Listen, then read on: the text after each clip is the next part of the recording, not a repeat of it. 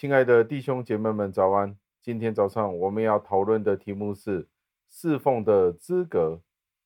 在我们进入经文之前，想请问你一个问题：你觉得你今天有什么样的资格去服侍、去侍奉上帝呢？假如你说我没有，我在教会里面没有任何的职分的，也没有任何固定侍奉的岗位。可能只是做一下接待，招待会众坐下来，甚或者是没有，连做招待都没有，连做接待也没有。我只是看一下有什么琐碎的事情，就做一点吧。无论怎么样都好，我们在教会的里面，或者是在公司的里面，在某个程度上，我们都有一个位置。所以，当我们想这个问题的时候，我们应该思想一下，我们凭什么去做这些事情呢？现在就让我们进入今天的经文里。经文出自于诗篇一百零五篇的第二十六节。经文是这样说的：他打发他的仆人摩西和他拣选的亚伦。感谢上帝的话语。释经家是这样子地说到这一段的经文。他说：“如果埃及人是自愿让以色列人离开埃及，那上帝就不需要任命摩西去服侍那些以色列人，将他们领出埃及。这是上帝在永恒里面所命定的方法。他命定摩西要去接这一个任务，去带领以色列人出埃及。这并不是摩西自封的。”其实他自己也没有能力做这件事情，做这个决定。其实他自己也没有能力去做这件事情。相反地，作为上帝的仆人，摩西只是执行被上帝所赋予的职责。这不单单只是摩西，连亚伦也是如此。而他们两个分别同一样的就是，就是他们都是上帝的仆人。并不是因为他们天生就是适合的，也不是因为他们自发举手说我要服侍上帝，第一个举手便冲了出来，自己说我要服侍上帝，并不是这个样子的，而是上帝亲自拣选他们。这一段的经文就是要告诉我们，那些在教会里积极服侍的人，其实他们并不是凭自己的努力。也不是凭他们自己的才干，坦白说，这是上帝的激励，他们才懂得去服侍上帝。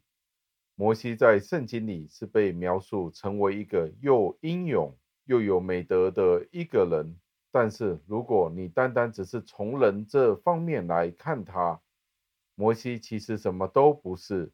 诗人在这里说道：摩西与亚伦值得被记得的，只是因为。就是他们都只是归属于上帝，他们能够为人民服务。人之所以能够对教会造成任何的福祉，其实都只能够归咎于上帝。最后，值得我们默想的是，这其实是一个十分违背我们自己个人的倾向。坦白地说，如果要我们自己个人去选择去做一件的职务，我们绝对不会选择自愿地在教会里面去做，因为其实我们都不想去委身的。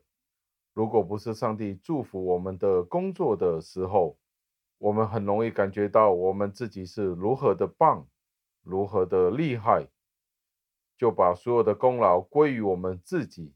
而加尔文是这样子的说：我们其实只是应该将这个荣耀归于上帝。这既让我们谦卑，也让我们充满了感激之情了。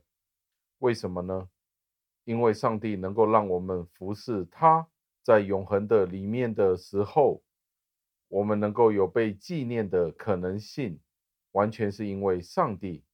所以今天你与我，无论是在教会的里面，或者是在公司的里面，在我们平时的工作里面。我们能够有一个位分去服侍上帝，这难道是出自于你或者是我的手吗？让我们一起祷告，亲爱的恩主，我们再一次地赞美感谢您，因为您的拣选，您拣选了摩西与亚伦，带领以色列人离开迦南地。这一段经文就正是今天我们要在教会里面学习的。在教会里面有许多热心的弟兄姐妹们，有传道人，有牧师们，他们一起去侍奉您。但是如果今天不是您自己的呼召，有哪一个人能够有能力去服侍您呢？会自愿自发去服侍您呢？绝对没有的，因为人都是倾向于以自我为中心。主啊，如果不是您自己亲自的拣选，自己亲自的呼召，没有一个人能够服侍您。就让我们将荣耀、感谢、赞美都归于您。